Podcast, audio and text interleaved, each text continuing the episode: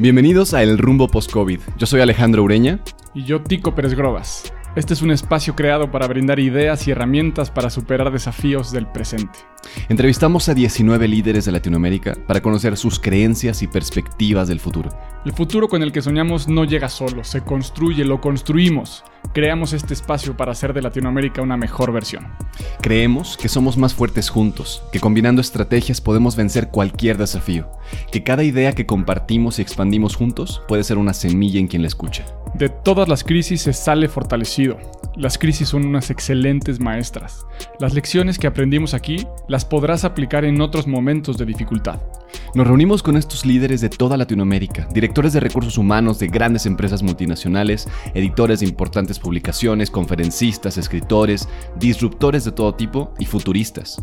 Y lo hicimos para entregarte las mejores perspectivas, las tácticas y estrategias para generar cambios profundos en tus equipos, en tu liderazgo y en tu visión. Acompáñanos a lo largo de estas entrevistas. Comenzamos. Bienvenidos a todos al último capítulo de la primera temporada de El Rumbo Podcast. Esta temporada extraordinaria con grandes líderes de Latinoamérica que titulamos El Rumbo Post-COVID justamente porque queremos traerles las mejores perspectivas, estrategias e ideas para transitar este tiempo de dificultad y construir colectivamente un futuro más próspero. Esta fue una sesión que tuvimos Tico y yo en vivo y discutimos todos los episodios anteriores, así que no te lo pierdas. Sin más, comencemos. Estamos juntos por primera vez en 20 capítulos. Y Qué gusto. Después de cuatro meses, ¿Sí? después de muchas aventuras digitales, aquí estamos con todos ustedes. Bienvenidos al capítulo final del Rumbo Post-COVID, una serie que, que nos ha llevado alrededor de toda Latinoamérica. Hemos hablado con líderes extraordinarios, gente sumamente preparada de, de todos lados de Latinoamérica. Así es. ¿Cómo estás? Feliz, feliz de estar aquí con sentimientos encontrados con el final de, de esta serie que, que fue una experiencia increíble.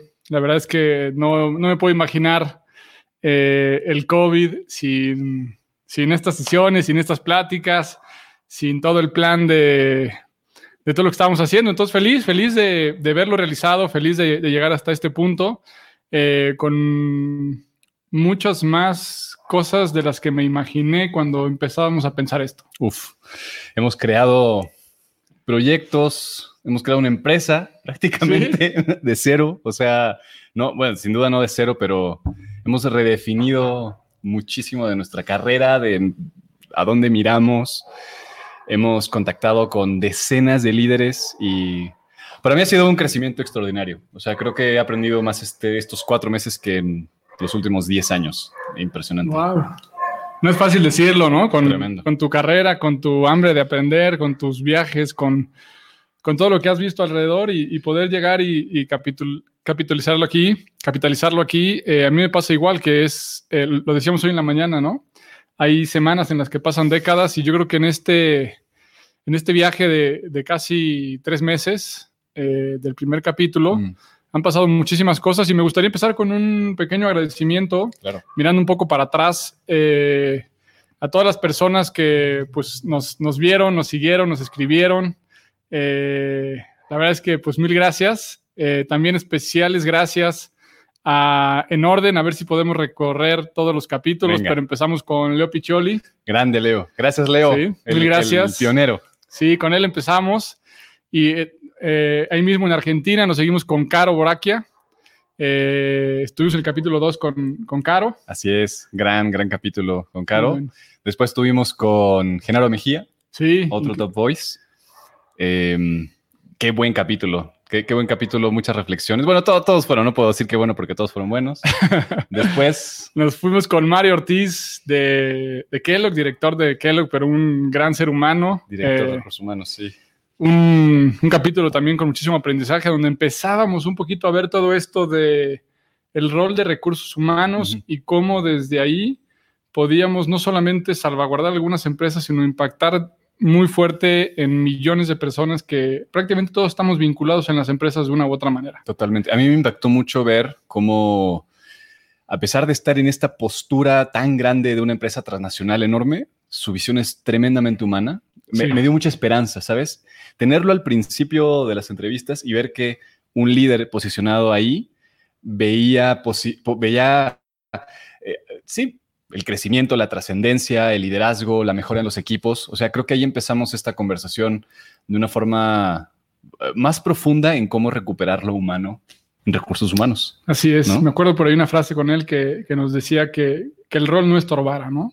Empezamos a ver esa, esa esperanza por ahí en uno de los momentos más sombríos posiblemente, ¿no? Para todos nosotros de la incertidumbre. Esto fue principios de mayo, quizá, Sí, mediados de mayo.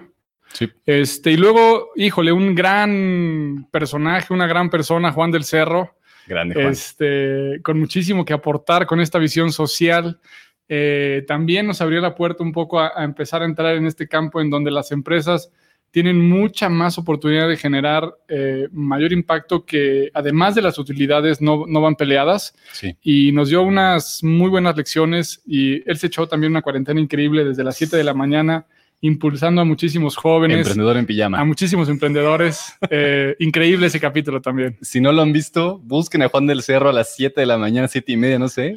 Eh, emprendedor en pijama sale con su pijama de dinosaurio. dragón, de dinosaurio, dragón. no sé extraordinario, ¿no? Y, ha- y ha entrevistado también a gente, gente muy, muy, muy grande. Así que, bueno, ahí un, un saludo a Juan. Y después nos fuimos con un rockstar de, Sí, de los recursos humanos, estuvimos con Jorge. Jorge Rosas. Jorge Rosas, eh, también en este capítulo pudimos platicar mucho del, del que se puede ser feliz, eh, incluso en una pandemia, ¿no? Ujú. De la importancia del, del happiness dentro de las organizaciones y de cómo podíamos eh, incluso empezar a reflexionar acerca de nuestro rol, en, incluso en el rol familiar, eh, como amigo, de cómo poder sembrar un poco de felicidad o cómo poder impulsar el cambio de perspectiva para, para hacer un mejor panorama y de esa manera construir una mejor realidad. Qué grande estuvo. Eh, eh, es- esa entrevista muy esquematizada. Él tiene muy claro los eh, modelos, las formas de, de establecerlo. Muy interesante.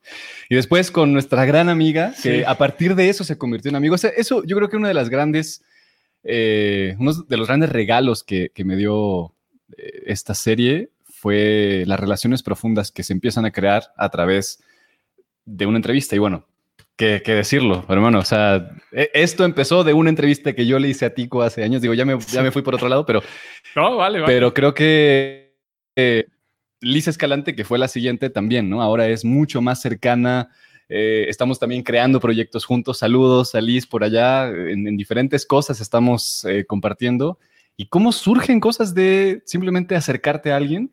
Sí. Decirle, oye, quiero saber qué opinas, quiero saber cómo estructuras tu, tu paradigma, ¿no? Y, y compartirlo con la gente hace maravillas. Totalmente. Yo con ella, que es una de las mujeres con mayor impacto e influencia ahí en LinkedIn, eh, definitivamente una de las lecciones, me acuerdo de esta metáfora del queso Oaxaca, eh, se, se quedará para siempre, pero me Sí, sí. acuerdo en especial de ella, así como, como con cada uno recuerdo cosas que se fueron abriendo con ella, recuerdo muy bien el tema de compartir, de poner el conocimiento para todos, de ofrecerlo, de generar eh, mayores vínculos, alianzas, de hacer equipo, de, de unirnos mucho más y vaya que nos dejó mucho. Grande, grande Liz y, y abrazos. Y bueno, después nos fuimos con el crack de cracks, Sí, crack de cracks, de cracks podcast, el gran Oso Traba, que, que fue todo un evento, todo un evento entrevistarlo, ¿no? Sí. Un, un hito. definitivamente, porque vale la pena ahora que recordamos un poco los orígenes y vamos a regresar a eso. eh, Oso fue una de las personas que me motivó en algún momento para, Ujú. para hacer algo como esto, como un Claro. podcast. Eh, tenía otra idea en mente, pero se nos, se nos facilitó este, este proyecto del post-COVID y eh, fue increíble, ¿no? Poder eh, entrevistar y, y escuchar a alguien que había ya logrado algo de lo que, similar a lo que estábamos imaginando. Entonces fue una gran experiencia ver el lado humano de, de un crack.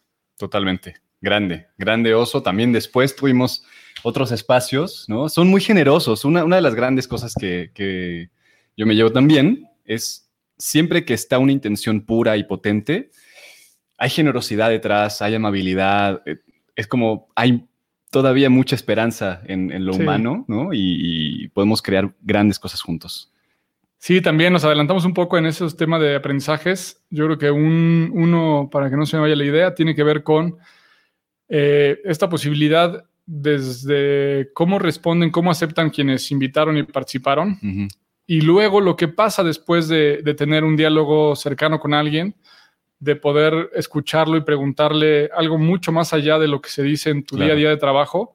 Y prácticamente con todos hemos tenido conversaciones posteriores, sesiones de trabajo, sesiones creativas, y con muchos de ellos hoy estamos construyendo diferentes proyectos entonces, pues muchísimas gracias. Eso definitivamente se queda como uno de los aprendizajes más importantes. Y luego nos abrió la puerta también Manolo de la Vega. Uf, Manolo, grande. Director de recursos humanos de Mars. Sí. O sea, también empresa impactante de lo, grande que es. Y una persona muy cercana, ¿no? Sí. Muy humilde, eh, muy disponible para todo, eh, creativo y siempre proponiendo, ¿no? Desde su visión muy estratégica, muy táctica dentro de recursos humanos, lo cual me encantó saber esa, esa parte también, eh, que, es importantísima, nos hemos dado cuenta, ¿no? Necesitamos lo humano, pero también que recursos humanos cada vez tome más ese rol táctico y, analítico dentro de la empresa para poder generar un impacto. Y creo que él tiene eso de una forma muy equilibrada. Definitivamente, recuerdo dos cosas de ese capítulo. Eh, además, me pasa que conforme me voy acordando, me acuerdo en qué parte de la casa estaba ah, entrevistándolo. Entonces me acuerdo como de repente insights muy visuales. Con él me acuerdo de dos cosas. Un tema de, del regresarle la, la H a RH, ¿no? Regresarle este sentido humano. Y por otro lado, el convertir los procesos de las empresas en experiencias. Entonces, dos grandes lecciones para mí este, y que además están aterrizadas hoy en muchos de los conceptos que estamos haciendo.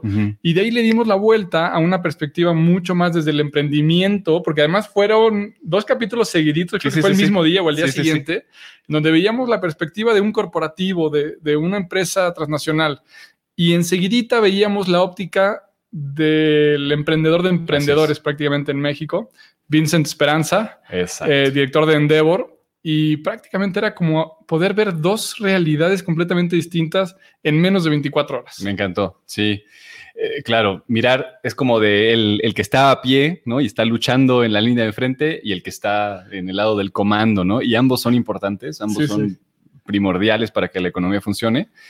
Y Vincent fue, fue muy interesante, ¿no? Él es muy dinámico, tiene muchísima energía y está generando enormes cambios a nivel nacional.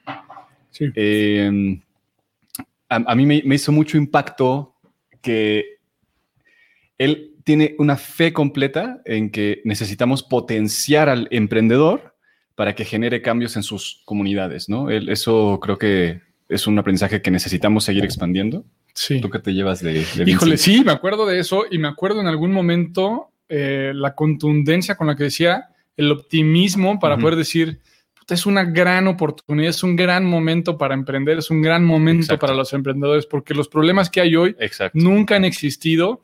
Y entonces esta parte que compartía después con Juan del Cerro en el sentido de enamórate del problema. Exacto. ¿no? O sea, no busques el business, no busques resolver algo momentáneo, no busques una forma de vida, es enamórate del problema y luego las soluciones vendrán de la forma que sean, pero con esa pasión, ese, esa convicción a mí me, me iba ganando, me iba permitiendo ganar confianza claro. cada día. Claro. Eh, eso que decía de no necesitamos mirar y enamorarnos solo de la solución, porque eso cambia. Es el problema. Eso tiene mucha razón. Qué bueno, qué bueno recordarlo. Bien. Y de ahí nos fuimos a Miami. Hasta Miami con Mónica Cotelec.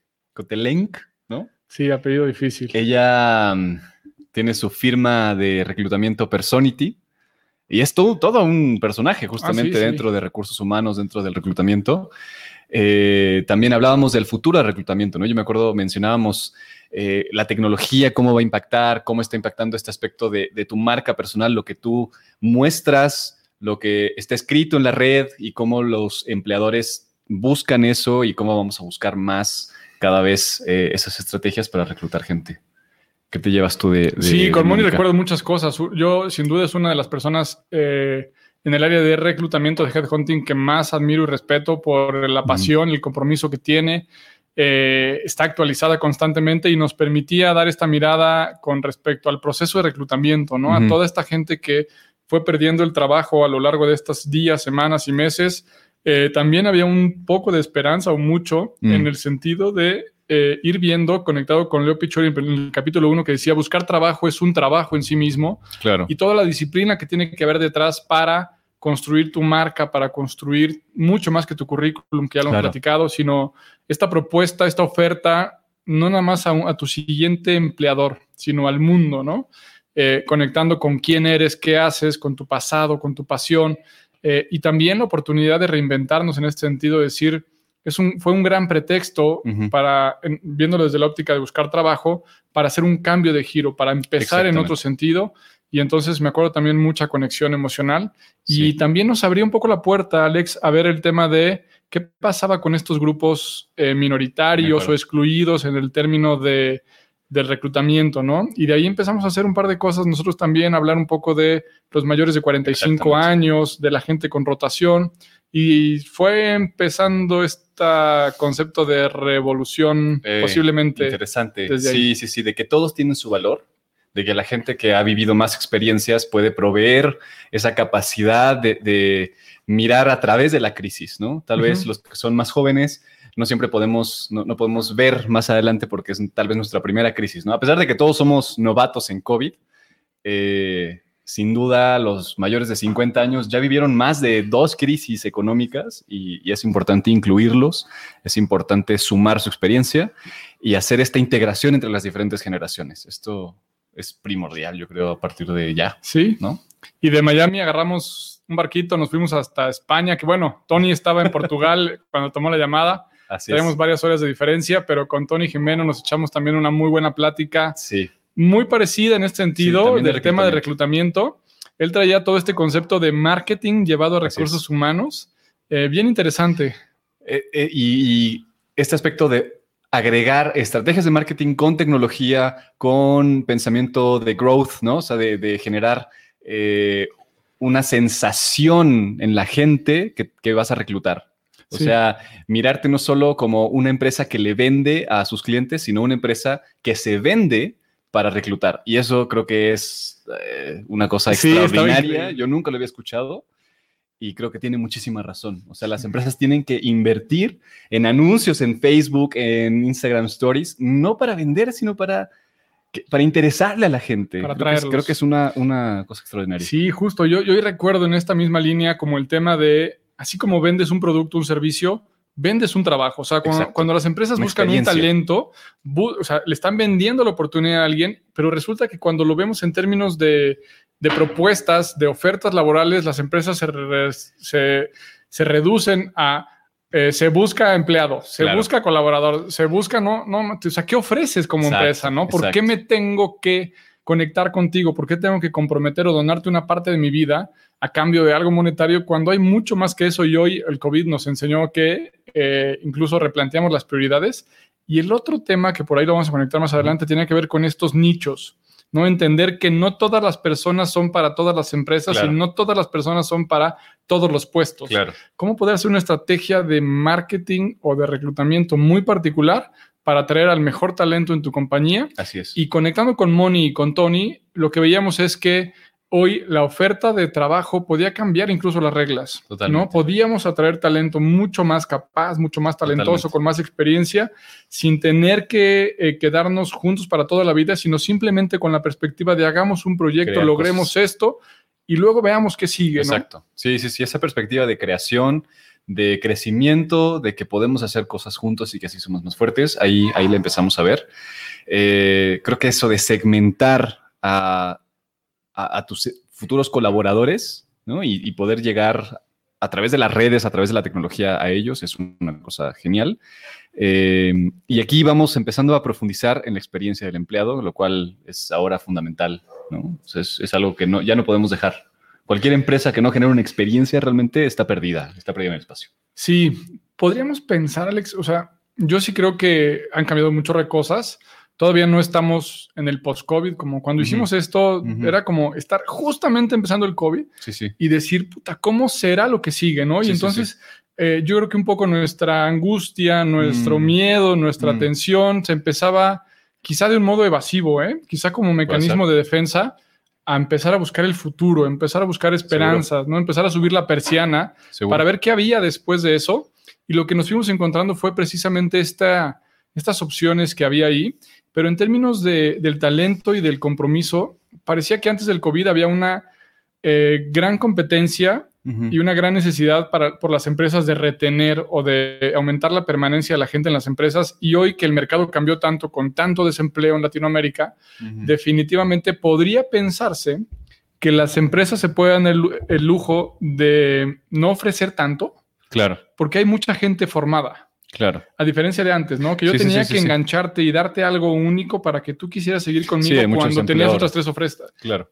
ofertas. Hoy creo que eso tendremos que verlo. Yo, yo sigo estando ahí muy eh, expectante de ver cómo Sí, se va a sí. comportar eso en el mercado. Sí, no, si- sin duda tiene razón, tal vez me, me adelante en eso, pero, pero creo que es el aspecto de que las empresas necesitamos empezar a ver más adelante también en cómo vamos a crear, a implementar esas estrategias, ¿no? Cre- Creo que, y concuerdo, o sea, sí hay ese aspecto, esa necesidad de encontrar esperanza donde aparentemente en el presente no, no existe, y, y es bueno verlo, pero también está el, ya que encontraste la táctica, ahora está la dificultad de implementarla, de hacerlo lo más ágilmente posible y de cometer errores y, a- y cometerlos pronto para que entonces puedas hacerla de una forma más efectiva.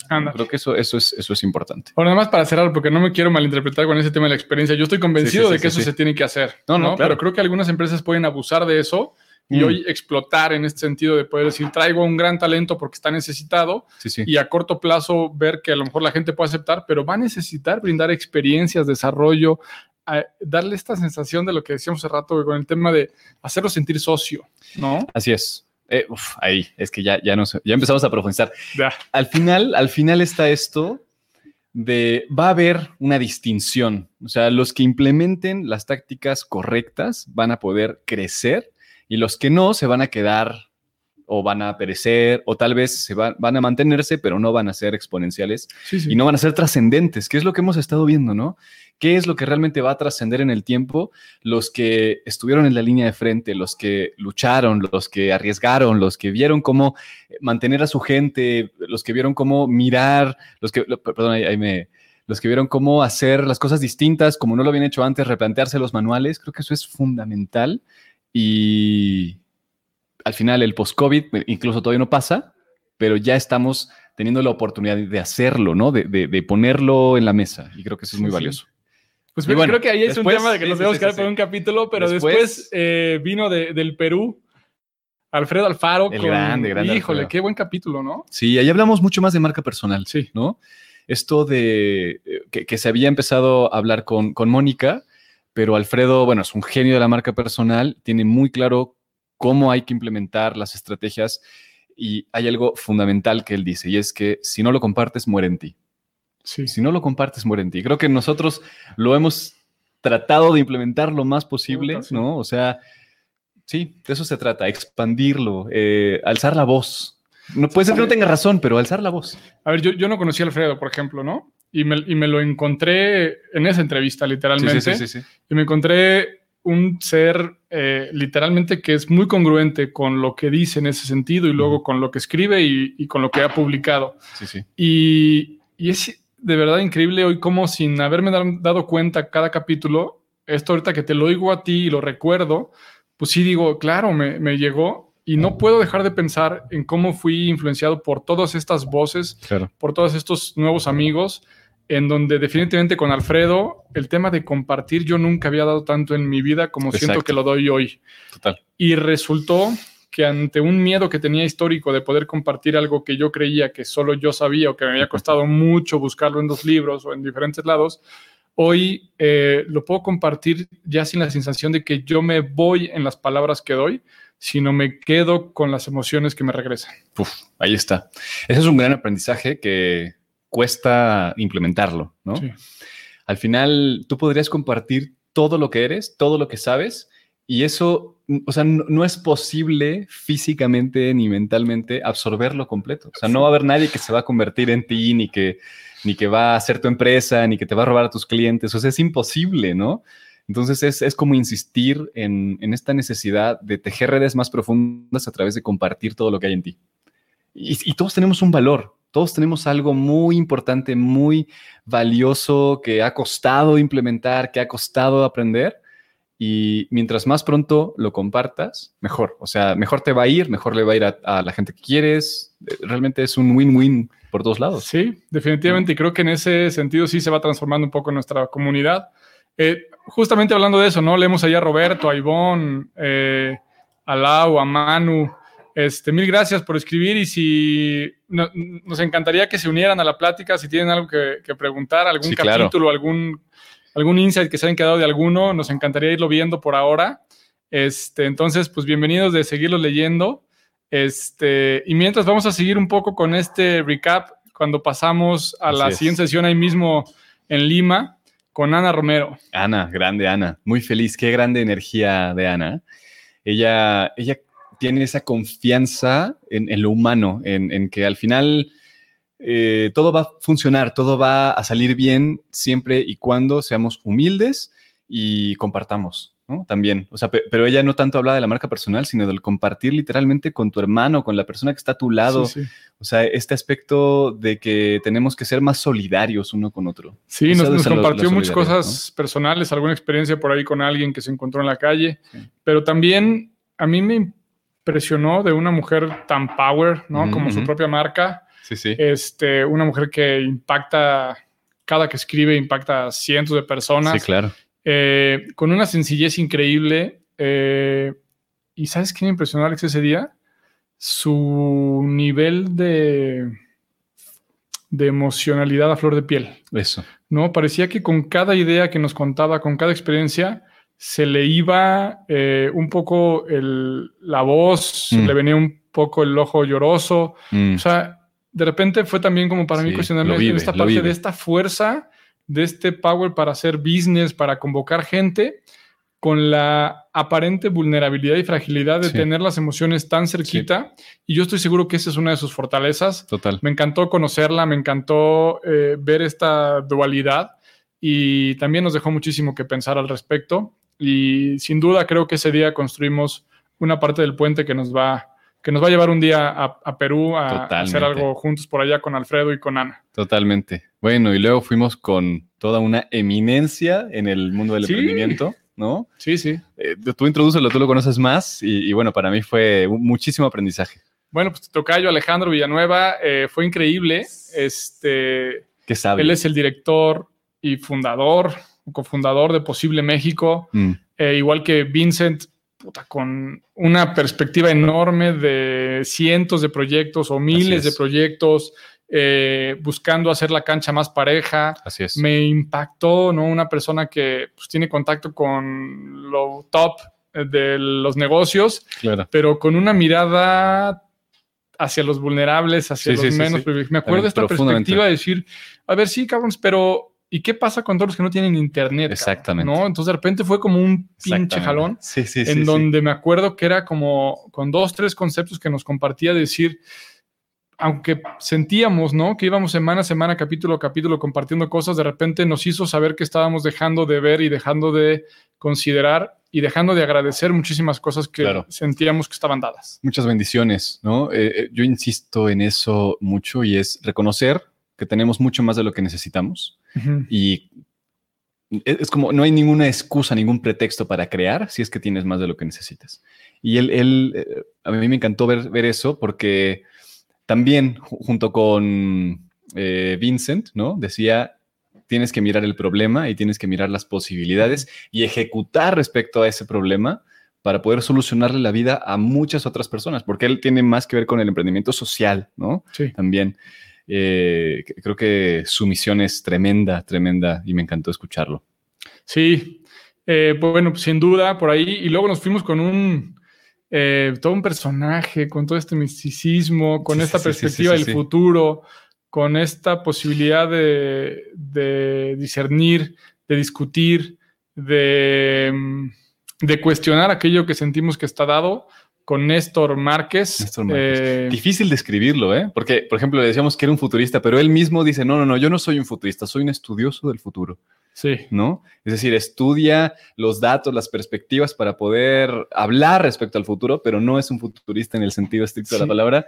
Eh, es un consultor, pero tampoco es, o sea, es, es y no es. Es, Sí, un, sí. es un- todo un personaje. Pero fíjate, en ese mismo sentido, luego, en, en esto que les platicábamos, ¿no? Que resultó que con casi todos tenemos ahora un diálogo más alto y cosas en común y proyectos compartidos. Con él nos invitó a su programa Así es. eh, un par de semanas después y fue una discusión increíble, muy rica. Este, y me encantó cómo eh, dentro de esta misma perspectiva, incluso ahora jugando de visitantes, eh, tiene una gran capacidad de escucha. O sea, Total. me parece que en este sentido, al él imaginar, estudiar el futuro, no lo escribe, no lo Mm. dice, lo pregunta. Y entonces en el momento de estar recogiendo otra vez, que creo que fue un poco lo que también pudimos aprender, nosotros no queríamos anticipar cómo era el post-COVID, de hecho no lo sabemos, ¿no? Lo que queríamos era preguntar cómo se imaginaban otras personas que habían recorrido otras canchas de una mejor manera que nosotros, Total. cómo se lo imaginaban para poder unir estas perspectivas y de ese- en ese sentido, pues compartir y crear juntos todo esto, ¿no? Exactamente. Y creo que ahí, ahí tocaste un punto medular. Nuevamente podemos empezar a profundizar en hacia dónde vamos, ¿no? ¿Cómo, cómo podemos encontrar esto que es nuevo, esto que es desconocido? Es, eh, todos somos novatos en este, todos somos amateur, ¿no? En, en el COVID. Estamos intentando, estamos en casa, o sea, en este momento estamos aquí en casa de Tico, pasan cosas y es parte de la, de la naturaleza de, Sí. de lo que estamos viviendo, ¿no? Están los hijos con nosotros, están los animales con nosotros, está, ¿no? Y, y tenemos que convivir desde ahí. Nadie sabe hacerlo. Sin embargo, tenemos que juntarnos, tejer esas redes para poder hacernos más resilientes, ¿no? Al final creo, creo que por ahí va, va el tema. ¿Cómo nos hacemos más resilientes? Sin duda. Y bueno, después, después Fuimos con, con, con Ricardo. Ricardo Lares. Ricardo Lares también todo, es, él es un coach de reclutamiento, ¿no? Se encarga, se encarga de generar mejores competencias en la gente para que pueda acceder a puestos más altos. Le puedes dar clic en el botón. Sí. Em, otro. Ahí estás. Eh, listo. Em, muy interesante la, la conversación con Ricardo. Yo recuerdo mucho que fue también muy emotiva. O sea, como que generó, Sí. generó, yo, yo no me esperaba, ¿no? Escuchar ese tipo de cosas. Eh, incluso creo que nosotros mismos fuimos anclando muchas ideas que venían ya de otros capítulos eh, respecto al futuro, respecto a cómo nos vemos nosotros, cómo vemos nuestros proyectos, cómo vemos a la gente, cómo vemos la- las cosas hacia adelante. Eh, ¿Cómo, ¿Cómo lo ves tú? Fíjate que fue interesante porque parte de la intención de este capítulo era poderles compartir un poquito más nuestra perspectiva, lo que pasó un poquito detrás, lo que nos llevó a, a hacer esto. Eh, y Ricardo fue la única persona de todas que nos pidió reunirnos. Bueno, nos pidió, nos invitó a reunirnos antes Sí, para poder platicar un poco más, ¿no? Y en ese sentido, muy abiertos al, al- a la posibilidad distinta con cada quien. Hubo quienes nos pedían un poco más de requisitos para poder agendar, quienes nos Claro. pidieron un poco más de tiempo para llegar antes a la sesión, quienes nos pidieron Claro. información escrita, quien, en fin, había, había todo un, un tema bien interesante que además desde el lado psicológico nos Ujú. deja conocer mucho de las personalidades y también nos deja ver eh, estas características de cada uno que los ha llevado a ser grandes en su Claro. materia, ¿no? claro. Entonces, incluso en el momento de, desde cómo reciben la invitación, cuánto Claro. tiempo tardan en responderla, cómo la responden, qué preguntan para asistir. Con, con Ricardo fue bien interesante porque ya estábamos casi llegando al último y siempre con una apertura y una amabilidad increíble. Y entonces nos reunimos un par de días antes para platicar algo Mm, y bien rico en el sentido de, de poder llegar a empezar una conversación con alguien como muchos que no conocíamos antes, claro. que nos compartíamos algunos likes o algunos eh, posteos o algo, pero que no teníamos todavía el diálogo en común. Y con él entonces se hizo un poco más rica y yo estoy seguro, Alex, que el nivel de emocionalidad que tuvimos en ese programa en vivo tenía que ver con habernos eso. conocido antes. Total. Sí, Lo que me deja la idea, ¿no? Algo que fue raro en su primer momento, me deja la idea de decir, como lo hemos confirmado, con Ujú. quienes nos hemos vuelto a reunir después, se, se conversa y se dialoga muy es distinto. más profundo. Es Sí, más profundo. ¿no? Entonces, cada vez se puede llegar eh, un poco más eh, a insights más profundos, sí, a diálogos más humanos, más sinceros. Y eso me da mucha esperanza volverme a reunir con todos ellos y con más personas en esa segunda, tercera, cuarta eh, oportunidad. Exactamente, totalmente. Y bueno, y luego al final tuvimos eh, en nuestro último capítulo a Eladio González, el editor general de la revista Expansión, ¿no? Enorme, es un hito dentro de las revistas, una de las más antiguas en México, ¿no? Eh, él está ahí justamente recibiendo la información de manera directa de lo que está pasando en el país, en el mundo. Tiene una perspectiva muy cercana, muy humana, también muy humilde. Y hablamos ahí mucho sobre equidad, sobre igualdad, sobre oportunidades, ¿no? Justamente habían sacado esta, esta edición de... más. De, ¿eh? 41...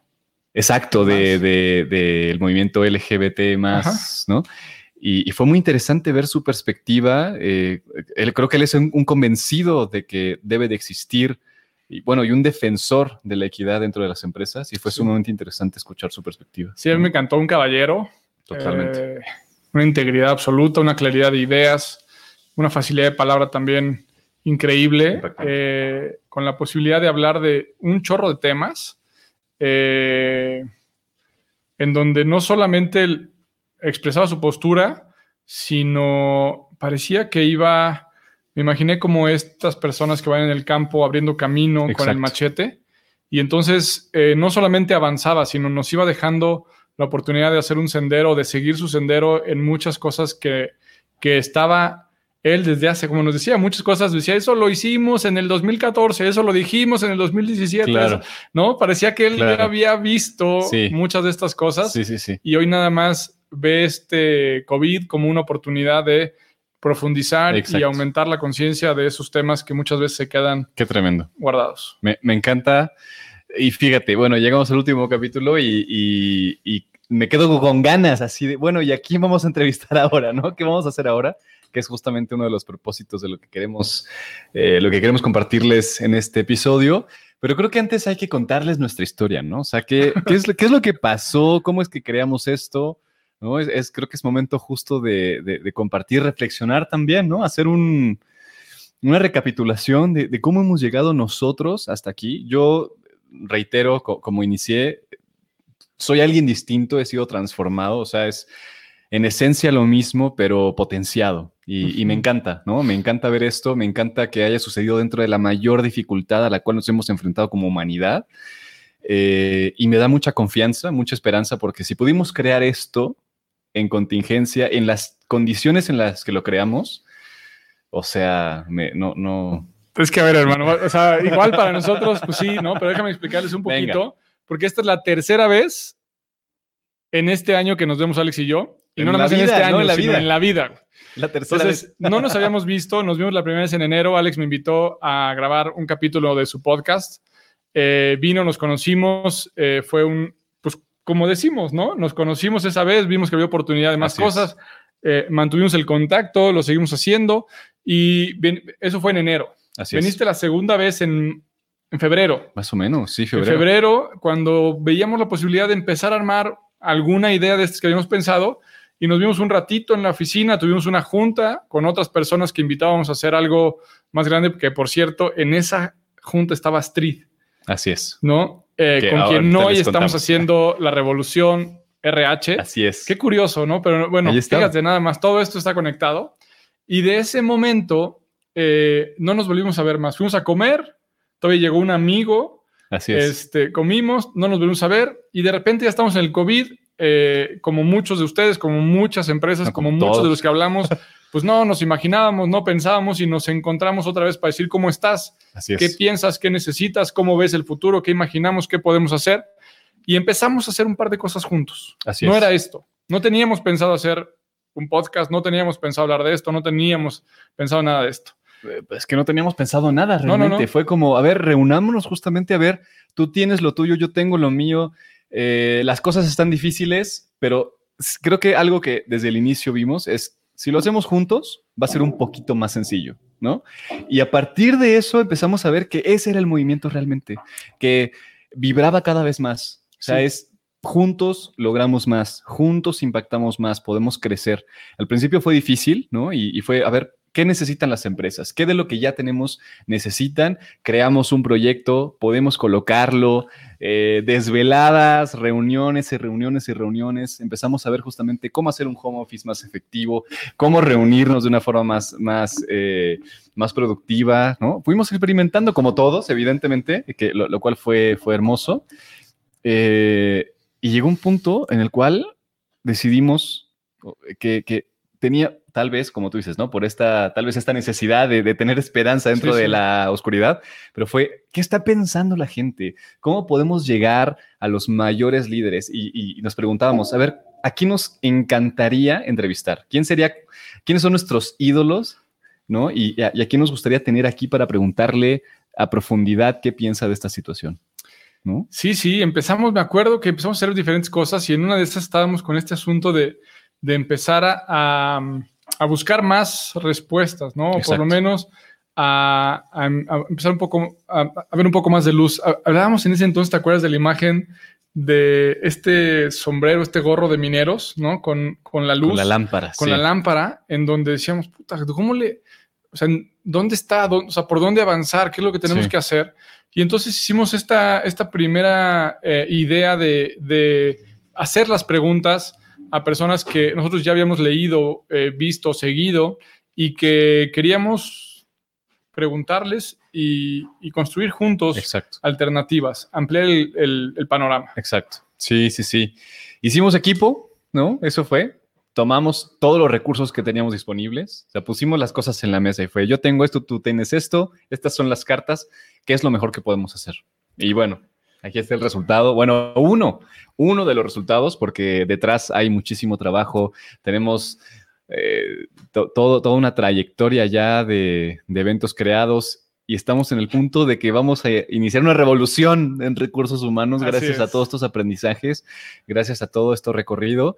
Y, a, mí algo que me queda claro en este capítulo final es que estamos empezando, hermano. Sí, ¿Cómo lo ves?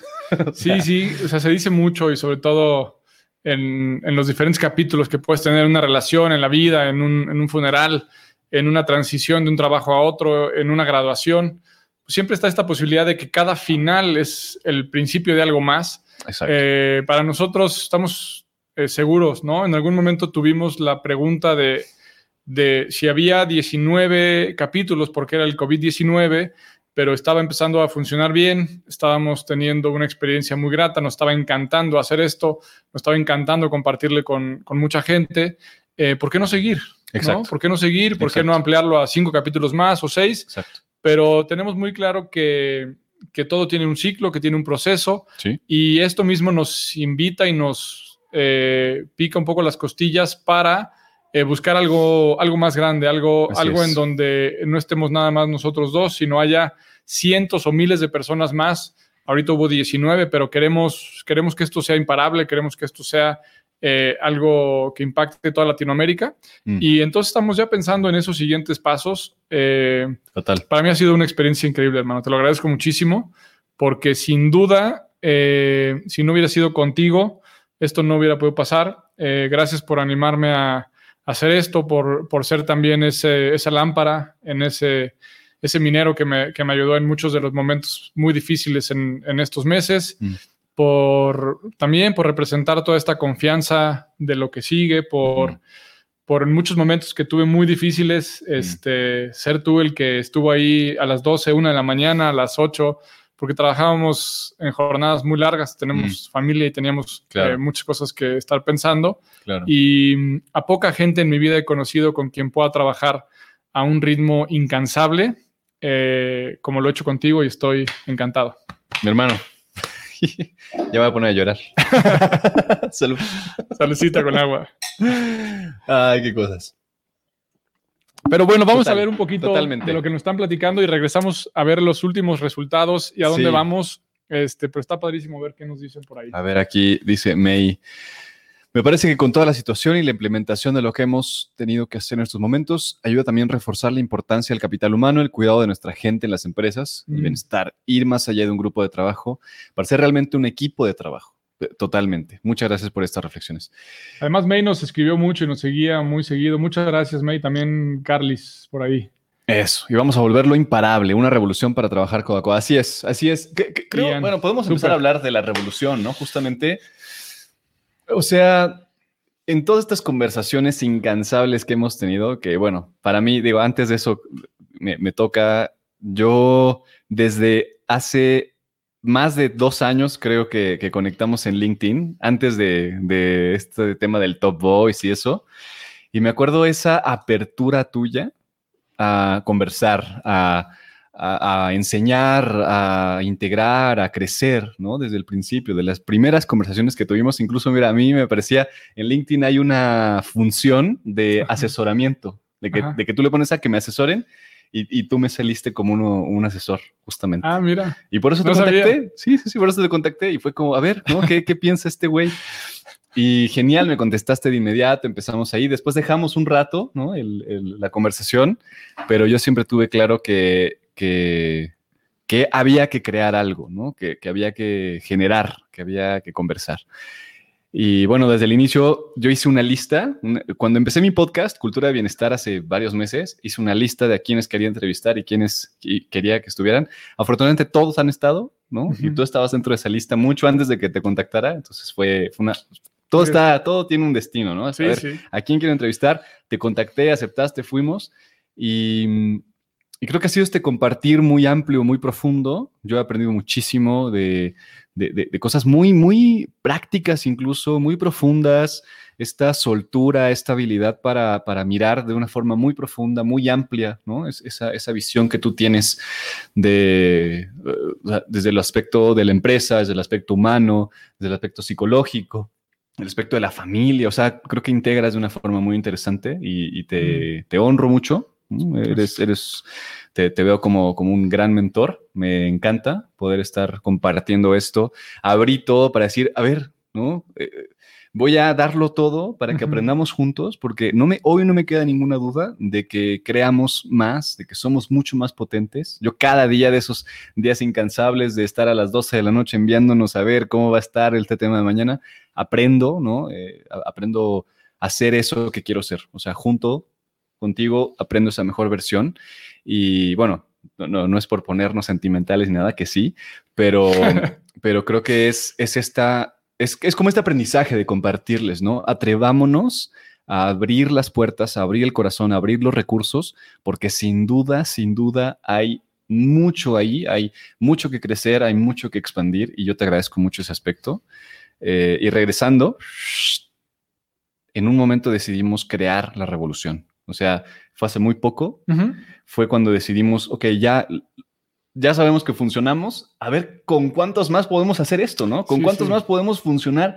Y agregamos a gente, somos un equipo directivo poderoso, eh, somos cinco personas que estamos dando con todo nuestro expertise y decidimos juntar todas nuestras experiencias y decir, a ver, recursos humanos necesita una revolución, recursos humanos es el nuevo corazón de las empresas y desde ahí se va a gestar la transformación. Sí, ¿no? Sin duda. Eh, seguramente los que nos están siguiendo por ahí, hermano Alfredo, por ahí estás, qué gustazo, Ian, gracias. Gracias, Alfredo. Eh, qué honor que aquí está Roberto dispuesto a sumar. Este, igual, Roberto, este, tenemos contempladísimo para verte ahí el miércoles. Eh, y bueno, a todos ustedes también. Pero este concepto de la revolución eh, vamos a adelantar un poco de lo que vamos a hablar el miércoles, pero tiene que ver con esto que sentimos aquí con, ustedes, con nosotros, con la posibilidad de, haber creado algo que fue de lo más eh, gratificante y magnífico en nuestra vida profesional durante el momento o de los momentos más difíciles, por lo menos para mí, de los capítulos más cabrones de vida, ha tenido que ver con el COVID. Y fue eh, de haber tocado el fondo, de los fondos más fuertes de mi vida haber eh, podido ver cómo nacen cosas increíbles como esta y muchas otras que ya les platicaremos. Eh, el miércoles estaremos hablando de eso, ¿no? Pensamos que si nosotros dos, un poco escondidos a través de un Wi-Fi, podíamos crear esto, podíamos empezar esto, estábamos seguros y cuando fuimos viendo un poco el eco, cuando fuimos viendo que nosotros mismos queríamos sumarnos a las voces, a las ideas de cada una de estas 19 personas que les platicamos, eh, había la posibilidad de que nos pudiéramos juntar y pudiéramos ponerle un alto a todo lo que no estábamos conformes desde antes. No trata nada más del COVID y de si damos un cubrebocas o, algo de, vitaminas. Tiene que ver con algo que históricamente ha pasado en las empresas, ha pasado en las familias, que en el sistema económico en el que vivimos, que además podemos estar de acuerdo o no, pero es el que mejores resultados ha dado y en el que mejor impacto ha tenido de diferentes formas, es el que tenemos, pero ha quedado siempre la parte del cuestionamiento en donde parece que o se es una empresa grande o se es una empresa humana, o se logran resultados o se logra bienestar. Y nosotros estamos seguros de que si ponemos esta conversación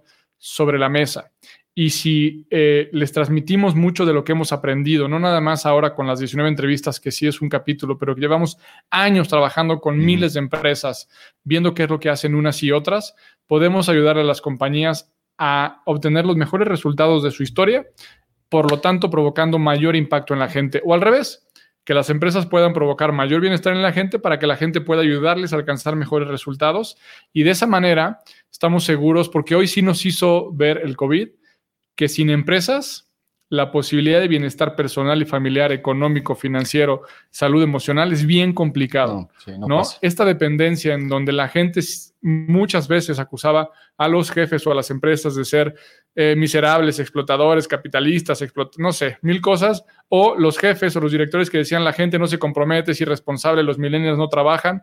Parece que hoy necesitamos más que nunca unos de otros. Parece que hoy entonces esta sociedad que podemos hacer tú y yo, o con los 19 personas que entrevistamos, o con quienes nos, nos siguen ahora en esta conversación, si nos juntamos todos nosotros, vamos a poder hacer muchas más cosas que antes. Y hoy está todo permitido, está toda la mesa puesta para que efectivamente aprovechemos el momento y cambiemos todas las reglas que no nos gustan, rompamos los paradigmas y construyamos uno nuevo que nos pueda servir mucho más como humanidad, como mundo.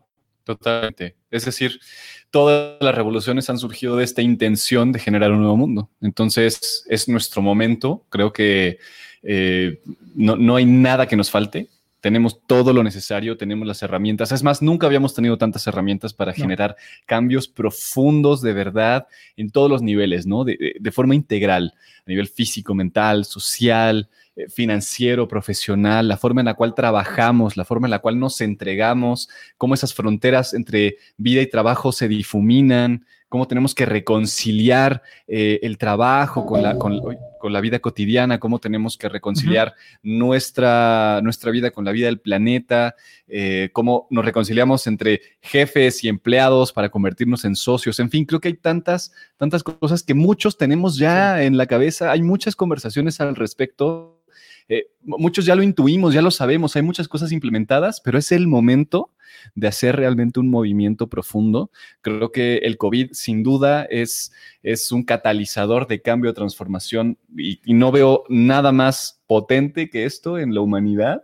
Así que aprovechémoslo, o sea, creo que no queda nada más que, ir hacia adelante, seguir creando, seguir tejiendo redes y, e implementando las cosas, ejecutando, haciendo las cosas que, pensamos. Esto es importante porque así como, como hemos visto que mucha gente se sumó, ya tenemos más de 200 inscritos para el miércoles en el, en el workshop eh, y nos faltan algunos todavía. Nos faltan eh, ustedes. no, aquí creo que ya están todos, ¿Ya, los he visto por ahí inscritos. este, pero hay eh, ya algunos también, ¿no? Que empiezan a, decir que esto no va a funcionar, que somos unos eh, ¿cómo nos dicen? Ridículos. No ridículos. Que somos, este, que estamos mal, que está mal planteado nuestro esquema. y ojalá que vayan, ojalá que vayan para que nos digan cómo debe ser, porque estamos muy abiertos a escuchar todas las voces, a escuchar a los que saben más que nosotros para poderlo construir. Y nuestra revolución no tiene que ver con lo que decimos nosotros, tiene que ver con lo que vamos a hacer juntos. Exacto. Tiene que ver con lo que vamos a hacer, no lo que vamos a decir. Entonces me encantaría eh, que toda la gente que tiene algo que escribir, que hacer, que sugerir, se pueda sumar porque a partir de ahí lo que vamos a hacer son eh, muchos despliegues para poder llegar a la mayor cantidad de empresas. Y no importa si eres generalista de recursos humanos, si eres colaborador de otra área, si eres director de empresa, si eres gerente, si eres el puesto que seas, ¿no? Porque recursos humanos hoy lo que nosotros vemos y apostamos en la revolución es que tiene que ser un socio estratégico que a la vez que defiende todos los intereses y el bienestar de las personas, defiende con la misma... Eh, eh, importancia y con la, con la misma furia los intereses de la empresa, porque no pueden estar separadas. Entonces, prácticamente este tema de la revolución tiene que ver con que cada uno de nosotros es capaz y está invitado a hacer el cambio en su ecosistema, porque tú y yo no vamos a ir a sus empresas. No, no, para nada. No vamos a llegar a millones de empresas. Queremos eh, ir juntos haciendo esto y que podamos entonces unir todas las ideas, las experiencias, para que entonces juntos sí podamos hacer un cambio. Y como hemos dicho en algunos otros momentos, a mí esto pues me, me- me- me encanta hacerlo, me gusta, pero, pero yo tengo tres hijos que quiero que tengan unas mejores oportunidades. Claro. Yo voy a tener más de 45 años y quiero seguir teniendo oportunidad laboral. Yo voy a tener algunas características no deseadas o que aparentemente, como algunos han, han dicho, no son aptas para poder estar, como nos dijeron otro día, que mi barba estaba sucia y que tenía el pelo largo y que no podía opinar de esto en las redes. Yo voy a seguir hippie. hablando, Eres ¿no? un. Eh, pues. Al final, así como yo, hay gente que tiene algo que decir, algo que proponer y lo que queremos es que tengan la misma oportunidad todos y que cada empresa encuentre en cada una de las personas el mayor talento para encontrar los mejores resultados. Wow, eh, ahí está. No, no, creo ya cerrado. Eso creo que es. pues invitadísimos a la revolución. Eh, la revolución se hace, no se habla, no se piensa. Les invitamos a comenzarla. Tenemos el, el workshop en donde vamos a plantear las estrategias, vamos a plantear este, este método, esta, esta filosofía. Eh, les dejamos, bueno, si quieren, métanse a cualquiera de nuestros perfiles y ahí están las publicaciones, ahí está el link para que se registren. Es este miércoles a las 6. A las seis van a ser 100 minutos nada más, ni uno más ni uno menos. Vamos a hablar 100 minutos, bueno, hablar y escucharlos 100 minutos específicamente para esto, porque tampoco tenemos tiempo que perder, ¿no? Tenemos que esto muy rápido. Vamos a dejar ahora un poco el podcast para, bueno, no un poco, definitivamente este capítulo se cierra.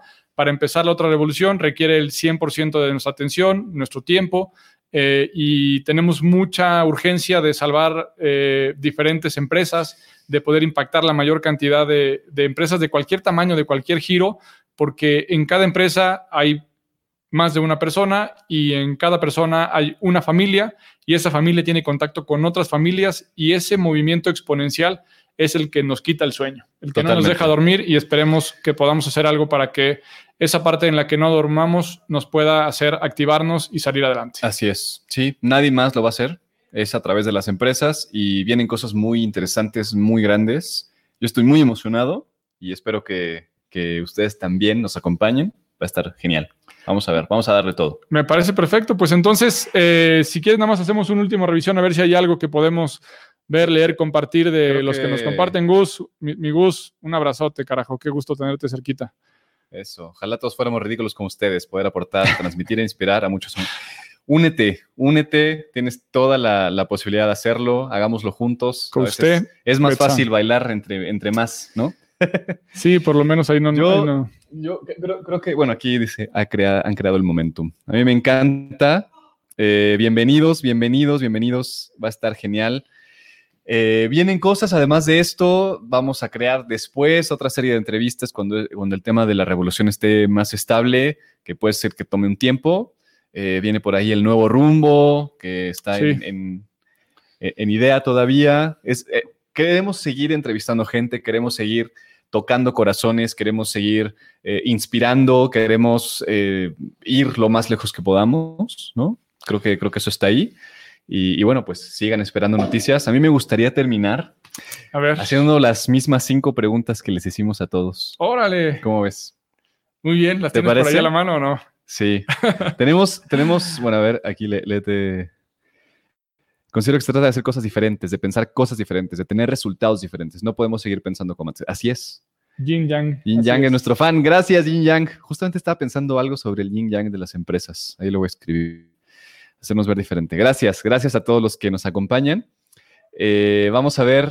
Nosotros tenemos una, una tradición en esta serie en la que preguntamos, acá, la- le preguntamos cinco, cinco, cinco preguntas de eh, Asociación Libre. Aquí están. A ver, vamos a ver. Se las voy a hacer yo a Tico, a ver qué, a ver qué nos dice el buen Tico. Venga. ¿Estás listo? ¿No? Eso, qué bueno. Tico, ¿en qué piensas cuando escuchas la palabra futuro? En que lo mejor está por venir. Eso. Estoy seguro. ¿Cómo te imaginas que va a ser el trabajo post-COVID? Me agarraste de sorpresa, ahora sí, eso no estaba en el guion, hermano. sí, no, pues, Eh, oye, ¿Cómo me de eso se imagino trata. que Por va a eso ser el, es- el trabajo Pero mira, mira, ya de COVID? Sí, tenemos enfrente a, nuestro papá Freud. Eh, yo me imagino que el trabajo en el futuro va a ser a distancia, en el futuro va a ser mucho más colaborativo y en el futuro va a haber mucho más bienestar. Va a haber una división mucho menos clara entre la vida personal y la vida laboral. Yo me imagino el futuro en donde la gente va a hacer lo que le gusta. Genial. ¿Cuáles van a ser las características más importantes de los líderes después del COVID? Yo creo que eh, de todo lo que hemos, porque ahí sí ya no puedo distinguir qué es mío y qué es de todas las personas que entrevistamos, pero hay una parte en donde yo creo que los líderes eh, más que nunca necesitan ser más humanos que nunca. Y esto quiere decir una humildad eh, inédita, grandísima, ¿no? Para poder saber que no sabemos, no sabemos muchísimas cosas y que hoy es muy válido mostrar esa vulnerabilidad, esa mm. eh, inocencia mm. o, o, esa ingenuidad, ¿no? En donde simplemente no sabemos. Por otro lado, también coincido que en la posibilidad de dar mucho más de lo que recibimos.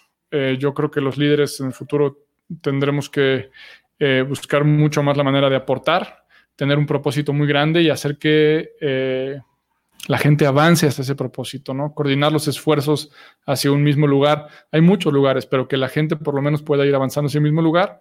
Y yo creo que, pues esas son las cosas que me vienen. Sí. ¿En qué deben de poner atención las empresas para ser más potentes post-COVID? En, la gente, o sea, más que nunca. Eh, hoy se dieron cuenta que si la gente está enferma, si la gente no va al trabajo, las empresas se cierran. Y históricamente pensaron que ellos tenían eh, la mano porque pagaban. Mm. Hoy la mano la tiene la gente. Entonces, ¿en qué atención? En la gente, no en el pago a la gente. Y para eso tienen que pensar que la gente tiene otras prioridades y otras pasiones y otros gustos y tiene una familia la cual también es parte de esas empresas. Eso. ¿Qué lecciones esperas que le deje el COVID a la humanidad? Puta, la conciencia, ¿no? Yo espero que esto sí nos deje ver eh, la posibilidad de ver a largo plazo a ver, igual no nos toca verlo, ¿no? Porque está esta parte de decir, ay, pues yo aviento pañales y aviento basura y aviento tal, al fin no, yo me voy a morir con un mundo todavía, pero, pero el mundo va a seguir para otras generaciones y en ese sentido voltear la pregunta, ¿no? No nada más en qué mundo, qué mundo voy a vivir o qué mundo voy a dejar, sino en el sentido de qué consecuencias voy a dejar, sino cómo podemos hacer del mundo un mejor lugar para los que siguen. Me encanta. Perfecto. Y esta pregunta, bueno, es, extraña, pues, pues la, voy a ampliar un poquito más porque hay, mucho, es una, súper amplia. ¿A qué conclusión llegas después de esta serie, si lo pudieras poner en pocas palabras, que está difícil la pregunta? Yo llego a la conclusión que reafirmo la conclusión de que todo es posible. O sea, no hay algo que no se pueda. Em, Llego a la conclusión de que en equipo podemos hacer mucho más. Em, llego a la conclusión de la disolución de las fronteras. ¿no? Yo antes de esto me sentía muy conectado con el efecto que podía tener mi trabajo y mi persona en México. Y hoy sin duda, y tú fuiste una de estas personas que lo, que me abrió ese panorama, este, porque además lo tenía muy arraigado a, mi México, ¿no? Me encanta la bandera, me encantan los colores, me encantan nuestras raíces, nuestra historia. Y entonces parecía que incluso quedarme en México y limitarlo a México era parte de honrar a mi México. Pero hoy me doy cuenta que no, que en México existimos muchísimas personas que podemos llevar un mensaje, colaborar con otros países, representar un, un una ideología, dejar un legado colectivo y eso, pues básicamente. Genial, bueno, grandes aprendizajes. Vamos a hacerlo de regreso. A ver. A ver si tan valiente. A ver si muy. Tú, mi Alex, a ver, platícame en menos de cinco palabras, porque tú no me pusiste la limitante. No, no. Entonces yo, me extendí un poco. En menos de cinco palabras, eh, ¿en qué piensas cuando escuchas la palabra futuro? Em, pienso en enormes posibilidades, pienso en retos y pienso en familia. Mm. Qué padre. Una respuesta que no vimos tanto, esa última, No ¿eh? pero bien, ok. Sí, sí, sí. Luego hacemos el análisis ahí. Sí, sí, sí. Este, ¿Cómo imaginas el trabajo post-COVID? Me lo imagino altamente creativo, eh, integrando tecnología con sensibilidad humana, ágil, eh, cero estable, o sea, en el sentido de ya esas eh, contratos, formas de hacerlo a 25, 30 años, eso ya no existe, sino colaboración, colaboración, tejer redes, eh, múltiples proyectos a la vez, em, impacto internacional. Padrísimo.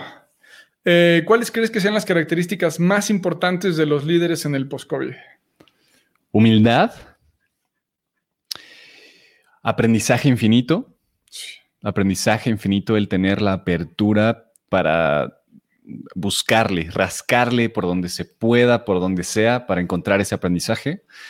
Eh, veo cercanía con la gente, sociedades más que relaciones jerárquicas. Eh, veo. Veo. Veo. eh, Pensé, lo primero que pensé fue, la- fíjate esto, la palabra amor, Órale. Que es otra cosa que no había salido. ¿No? en eso pienso. Súper. ¿En qué deben poner atención las empresas en el post-COVID? En bienestar. En bienestar, en el hecho de que el alto rendimiento es un estado de alta energía y que para tener alta energía necesitamos estabilidad, necesitamos bienestar, necesitamos crear las condiciones de un mundo que permite el bienestar y esto empieza desde las empresas. El gobierno no lo va a hacer, eso está pf, más que claro. Eh, solos no lo vamos a hacer porque es súper difícil. Las empresas son el mejor catalizador del cambio. Entonces Seguro. es a través de eso. Así que ahí está la responsabilidad del bienestar. Me encanta. ¿Qué lecciones quieres que le deje el COVID a la humanidad? Ah, em, humildad también, que, que somos pequeños, que, que, es- que somos parte de y no somos dueños de, ¿no? Mm. Que somos parte de un sistema, que tenemos mucho, mucho, mucho más de lo que necesitamos, que podemos crear mucho, pero no a costa de la gente, no a costa del planeta, no a costa de los demás. O sea, podemos vivir en una abundancia tremenda y, y completa, Ujú. pero que, que no necesitamos avasallarnos entre humanos y no necesitamos avasallar al planeta. Espero que eso quede, quede claro. Eh, sí, y el hecho de que no hay fronteras, de que las fronteras son totalmente una idea, una falacia ilusoria. Súper. Y pues esta última, bien difícil, ¿no? Pero ¿a qué conclusiones llegas después de esta temporada? De esta temporada, que juntos, hermanos, somos más fuertes, juntos somos mucho, mucho más fuertes, que no hay límites, que el límite está en tu cabeza, que puedes llegar a donde quieras, a donde se te pegue la regalada gana puedes llegar, que, que puedes aprender de todos, que eh, eso, sí, es, eh, hay muchísimos, pero creo que en eso está el mayor aprendizaje. Qué rico, qué rico, hermano, qué rico leerte, este, que diga, oírte y leer aquí también. Ahí está mi querido Goleiro, Andrés.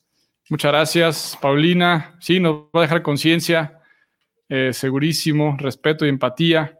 Y tenemos por ahí Ivonne, ¿no? ¿Qué nos, ¿Qué nos dice que no alcanzo a ver ahora? Más trabajo en home office, más exigencias para el bienestar de los empleados, mucho más compromiso de los empleados con la empresa. Y de acuerdo contigo, muchas personas crearán sus propios empleos en donde pueden hacer lo que les gusta y ganar dinero por ello. Esto ya lo sabemos. Puesto aquí abajo hay unos, mira. Felicidades, mucho éxito para lo que viene. Lo escuchamos y vemos el miércoles. Bien, gracias por compartir. Vive más, compra menos, así es, sí. Perfecto. Pues hermano, qué gustazo. Sí, Sin duda podríamos estar hablando otro rato y vamos Así a estar es. hablando otro rato, pero ya fuera de, fuera de cámaras. Así es. Eh, pues bueno, yo eh, quisiera nada más empezar a hacer el cierre de Sí. este último capítulo. Muy agradecido con cada una de las personas que nos vieron, que nos escribieron. Eh, es increíble porque en, en vivo hay un número de personas, pero la gente que lo ve después en Sí, sí, sí. repetición eh, suele ser más, más, de los que nos ven en vivo. Y quienes nos han escrito también, este, la verdad es que es un híjole, de lo más reconfortante, porque en esas jornadas tan largas Mm. para poder crear estos proyectos nuevos eh, y adicionalmente teníamos que preparar estos capítulos y hacer todo el back office de esto y agradecerle a mucha gente, Chifu, eh, sin él no hubiera sido posible de ninguna manera, Itzel, Edgar. Bueno, eh, un agradecimiento profundo, profundo, enorme a Clary porque eh, es la directora de operaciones en Rumbo. Eh, definitivamente no hubiéramos tenido la posibilidad de dedicarle tiempo a esto si no estuviera todo eh, de una manera impecable allá en la oficina. Bueno, hay tanta gente. A nuestras familias, A Lau, al- a, Lau, al- A a- nuestros hijos, a nuestros hijos. este, al- a tu hijo Tai. Sí, que Este, ya apareció de repente en algún. Luciana, Apareció en algunos capítulos, un compañero entrañable ahí. Es decir, eh, yo me quedo lleno de agradecimiento definitivamente en una experiencia que posiblemente se hubiera visto como eh, una coladera que nos hubiera vaciado de varias cosas. A mí me deja lleno, llenísimo, eh, con los brazos, con las manos llenas para dar, para crear otras cosas. Entonces, pues les deseo que cada uno de ustedes también pueda encontrar un proyecto que, que los haga sentirse tan pinches plenos como nos sentimos hoy. Así es. Mucha fuerza. Vienen momentos difíciles. Sigue, sigue esto. Esto no ha parado. Pero creo que ya estamos un poquito más curtidos. Estamos listos. Eh, necesitamos eh, hacerlo juntos. Eso, eso es para mí la, la reflexión. Así que pues sigan contactándonos, sigan haciéndose parte, eh, sigan, sigan compartiendo, porque nosotros aquí vamos a estar. No vamos a parar. Así es. Entonces, nada más para poner el- los siguientes dos pasos, Sí. esto se convierte o migra o es parte de la revolución RH. Así es. Esto nos inspira para lograrlo y el rumbo post-COVID se convierte en el nuevo rumbo. Y en ese nuevo rumbo estamos todos nosotros, están todos ustedes. Por allá nos vemos. La siguiente semana sale en Spotify Así los es. 19, 20 capítulos eh, y Así. estaremos felices de poder escuchar sus comentarios. No tengo muchas ganas de volverlos a oír, este, pero sobre todo de leerlos y de, y de seguir aprendiendo juntos. Así Muchísimas es. gracias por todo. Gracias, Hermano. hermano. Qué Sin tu sana distancia. pinche sana distancia, pero bueno, llevamos los dos en cuarentena más de 100 días. Así que- es. Bueno, Gracias a todos y nos vemos muy, muy pronto. Hasta la próxima. Chao. Chao, chao.